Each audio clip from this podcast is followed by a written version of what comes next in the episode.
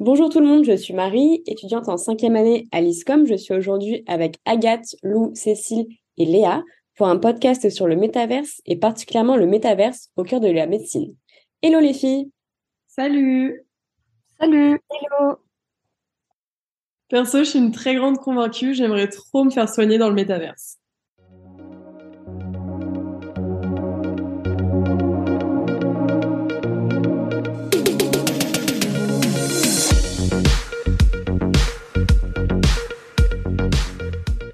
Avant de rentrer dans le vif du sujet, ce que je vous propose, c'est que je pense que tout le monde euh, ne sait pas forcément ce qu'est le métaverse. Donc, est-ce qu'une d'entre vous est partante pour faire un rappel de ce que c'est?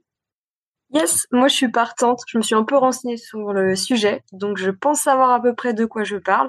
Donc concrètement, le métaverse, c'est très simple au final parce qu'il faut savoir que ça vient du roman de science-fiction Snow Crash, écrit en 1992 par Neil Stephenson. Je ne sais pas si vous connaissez mais je vous en parle quand même. Donc dans le livre, les lecteurs y découvrent un univers futuriste dans lequel les personnages interagissent dans une réalité virtuelle en 3D qui constitue l'avenir d'Internet.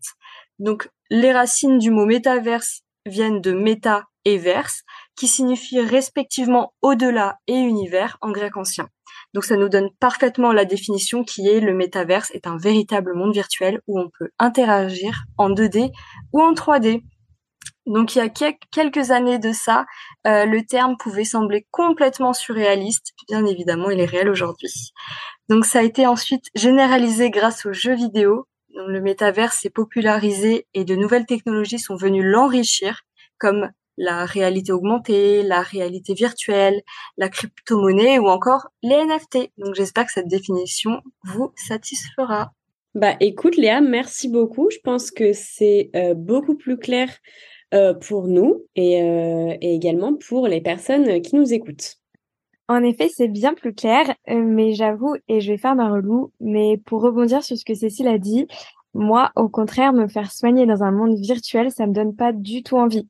Le contact humain, c'est trop important pour moi et ok, avec la Covid, il y a eu de plus en plus de téléconsultations et avec le manque de médecins, ce serait plus efficace niveau temps, mais on n'est pas des robots, quoi, ça fait peur.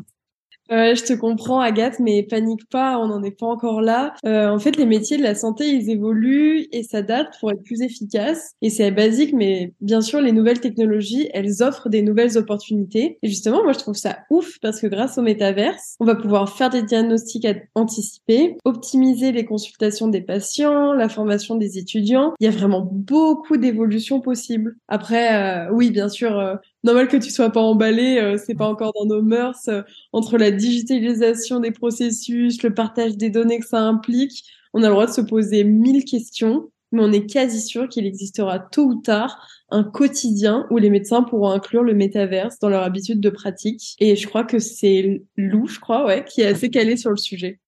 Merci Cécile. bah disons quand moi je pense que le monde de la santé commence à s'intéresser sérieusement à ce domaine, surtout depuis la pandémie qui nous a forcé à développer la télémédecine.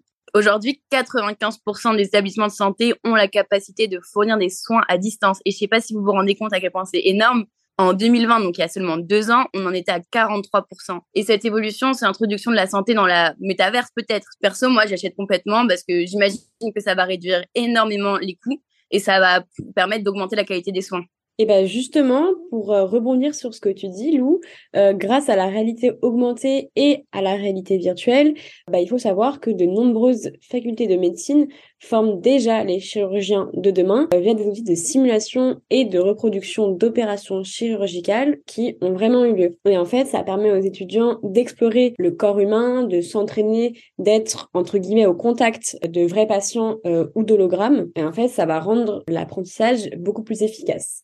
Il y a même d'ailleurs certaines entreprises qui sont, enfin, qui se sont déjà lancées dans cette ascension, comme par exemple euh, la Novarad Corporation, euh, qui a annoncé la sortie de son logiciel de réalité augmentée pour l'enseignement euh, médical supérieur et qui sera disponible pour les établissements universitaires. Et il y a également la start-up française Simango qui a lancé la création du premier centre de formation en métaverse pour les établissements de santé, qui est nommé donc le Learning Metasystem. Et j'aimerais enfin vous parler d'un autre bénéfice euh, parce que en fait, je pense que le métaverse pourra permettre aux étudiants des zones à faible revenu d'accéder en fait aux ressources des meilleures institutions du monde par le biais d'expériences virtuelles immersives.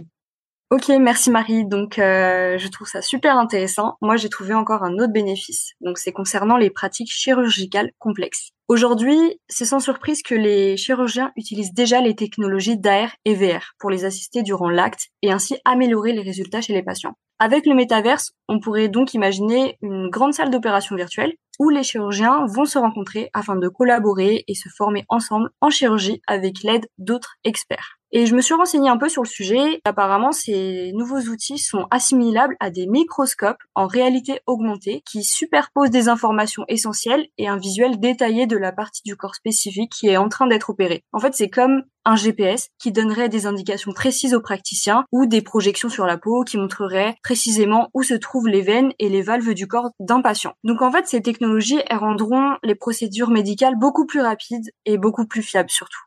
D'ailleurs, un truc de fou, j'ai vu qu'en juin dernier, un chirurgien de l'hôpital John Hopkins à Baltimore, dans le Maryland, aux États-Unis, a réalisé la première chirurgie de la colonne vertébrale guidée par un casque de réalité augmentée développé par euh, l'entreprise Augmedix. Et franchement, ça, je trouve ça complètement génial et révolutionnaire.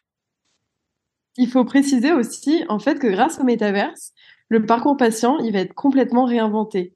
Et c'est déjà ce qu'on a vu avec la téléconsultation, mais en plus, le patient il aura une souveraineté importante sur ses données de santé, notamment grâce au NFT. Ça va conférer au patient le pouvoir de décider avec qui et comment il partagera ses données. Concrètement, grâce au métaverse, la distance entre les patients et les équipes médicales pourrait être réduite. Tout comme on imagine l'évolution des réunions d'équipe en entreprise, on peut facilement imaginer que les nouvelles technologies, en fait, elles permettront aux patients d'être immergés chez eux, sans bouger, directement dans le cabinet de son médecin et ça en 3D. Et d'ailleurs, c'est très dans l'actualité. Mais les patients qui sont victimes des déserts médicaux, ils pourraient accéder à des soins de meilleure qualité, bah parce que partout en France et même partout dans le monde.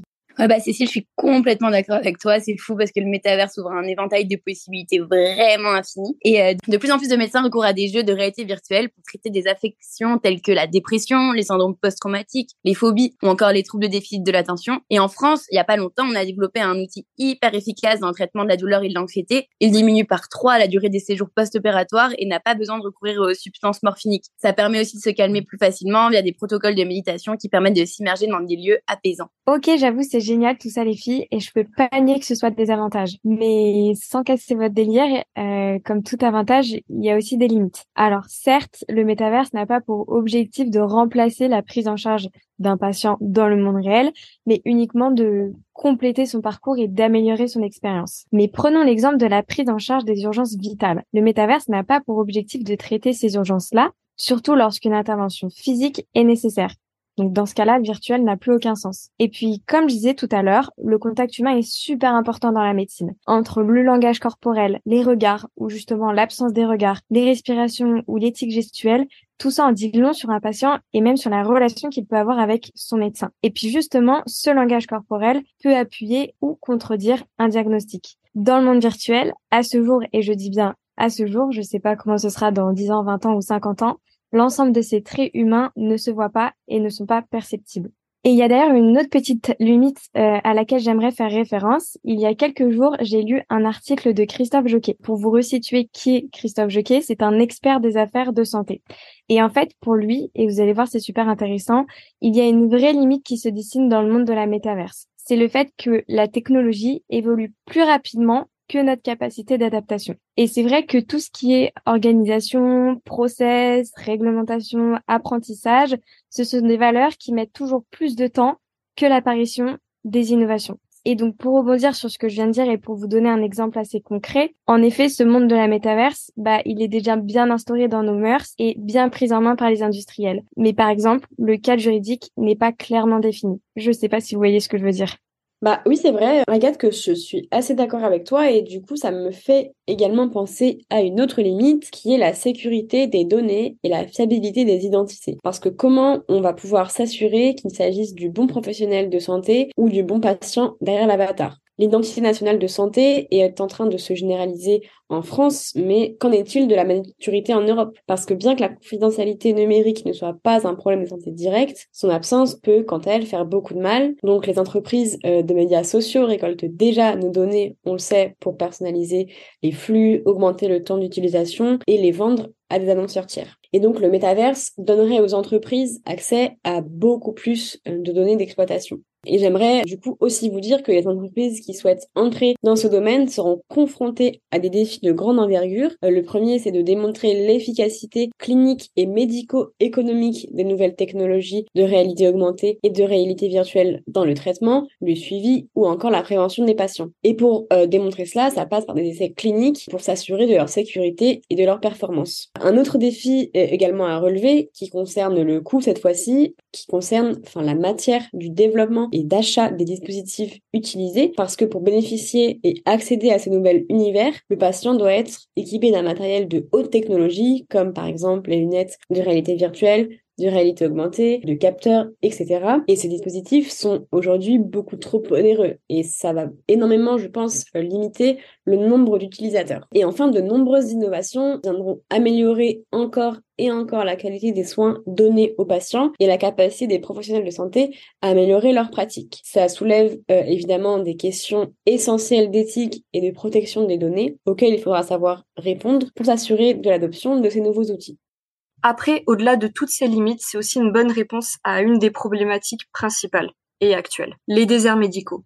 Donc, comme vous le savez, depuis quelques années, le milieu médical, il est habitué à soigner en masse et il souffre réellement à cause du manque de moyens financiers, du manque de personnel, de médecins et il y a vraiment peu de compréhension à leur égard et ça perturbe énormément leur bien-être personnel. Donc, sans surprise, c'est la crise du Covid qui a déclenché tout ça et qui a révélé les lacunes du milieu hospitalier. Donc, pour plusieurs, euh, la raison principale, c'est la tarification de l'activité qui causerait toutes ces défaillances. Selon un article du journal Le Point, on compte plusieurs raisons aux problématiques des hôpitaux. Entre les soins intensifs, les soins de suite, les chirurgies ambulatoires, l'exploration fonctionnelle, les rééducations, les courts séjours ou les longs séjours, les hôpitaux ils doivent, ils doivent tester une nouvelle gestion des espaces, du personnel et des moyens. Donc ensuite, euh, j'ai lu un article du Figaro qui complète assez bien ce que je viens de dire, qui disait que en France, les soins hospitaliers sont de 23% supérieur à la moyenne européenne. C'est quand même un chiffre assez élevé parce que si nos soins hospitaliers sont supérieurs,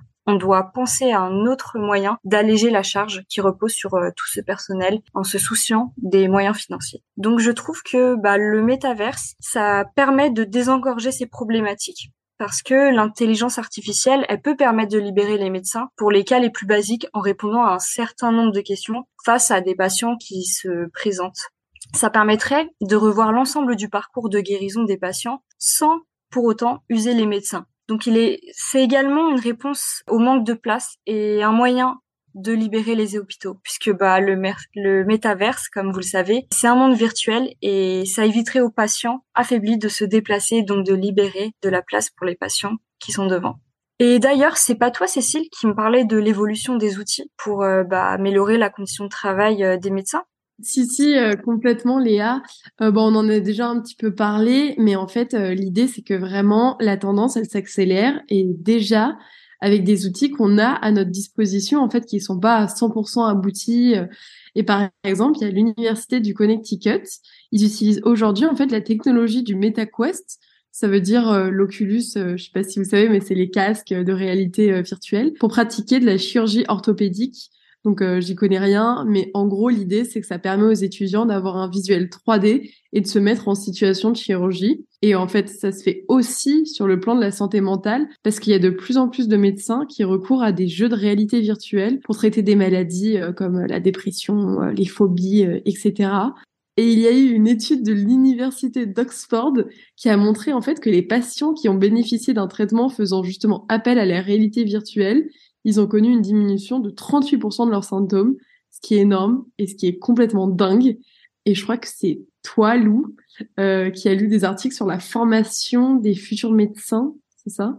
Ouais, c'est ça, Cécile. Bah justement, tu vois, tu parles de l'université de Connecticut et moi, ça me fait penser qu'effectivement, c'est surtout un gros enjeu pour les facs et pour les étudiants en médecine. Parce qu'en fait, il y a plein de nouveaux métiers qui vont forcément émerger, en particulier dans l'ingénierie de la santé, pour les ingénieurs de parcours de soins, de gestion de plateforme, de flux de patients, etc. Et tout ça, ça passe notamment par la création de nouvelles passerelles entre les études médicales et non médicales. En gros, il faudrait inciter les étudiants à faire des doubles cursus comme ingénieur médecin avec une formation médicale plus courte et une spécialisation de la formation d'ingénieur. Et euh, les instituts de formation paramédicale font d'ores et déjà euh, preuve d'innovation pédagogique en intégrant des casques de réalité virtuelle pour l'enseignement. Mais en fait, je pense pas qu'on se rende compte à quel point cette méthode, elle révolutionne la formation des futurs docteurs. Moi, perso, je suis à deux doigts de vouloir tout abandonner pour recommencer des études de médecine. Parce que, en fait, grâce à cette euh, réalité virtuelle, on va pouvoir accélérer et renforcer l'acquisition des compétences. Grâce à, à l'entraînement qui est possible maintenant, on continue sur nos téléphones. On va pouvoir sécuriser nos gestes techniques et nos aptitudes euh, relationnelles envers nos patients. Va pouvoir renforcer le, la confiance des apprenants et puis un sentiment d'auto-efficacité personnelle. Et on va enfin pouvoir mobiliser les compétences en situation réelle lors des temps de formation en institut, qui sont en fait, euh, qui vont euh, complémenter en fait la formation clinique en stage qui était déjà faite. Mais aujourd'hui, on est dans un contexte contraint, euh, on est en train de gérer une crise sanitaire, on est en train de trouver des solutions, et donc on va pouvoir mettre tout notre temps dans vraiment euh, l'acquisition de compétences. Donc le dernier point que je trouve assez cool, c'est qu'en fait, on va pouvoir prendre des décisions appropriées à partir de simulations et ça, ça va être vraiment beaucoup plus précis et beaucoup plus chouette. Donc moi, je trouve qu'il y a qu'à gagner dans cette dans cette mutation du service de santé, de, de, la formation des étudiants en médecine, etc. Et euh, franchement, j'achète complètement. Bah, écoutez les euh, merci beaucoup pour toutes ces informations et ces précisions qu'on s'est apportées autour du métaverse dans le domaine de la médecine. Je sais pas vous, mais moi j'ai trouvé ça hyper euh, hyper intéressant tous ces échanges. Euh, je pense que ça nous permet à toutes et même pour les personnes qui nous écoutent d'y voir un peu plus sur la question. Donc euh, voilà on avait chacune un peu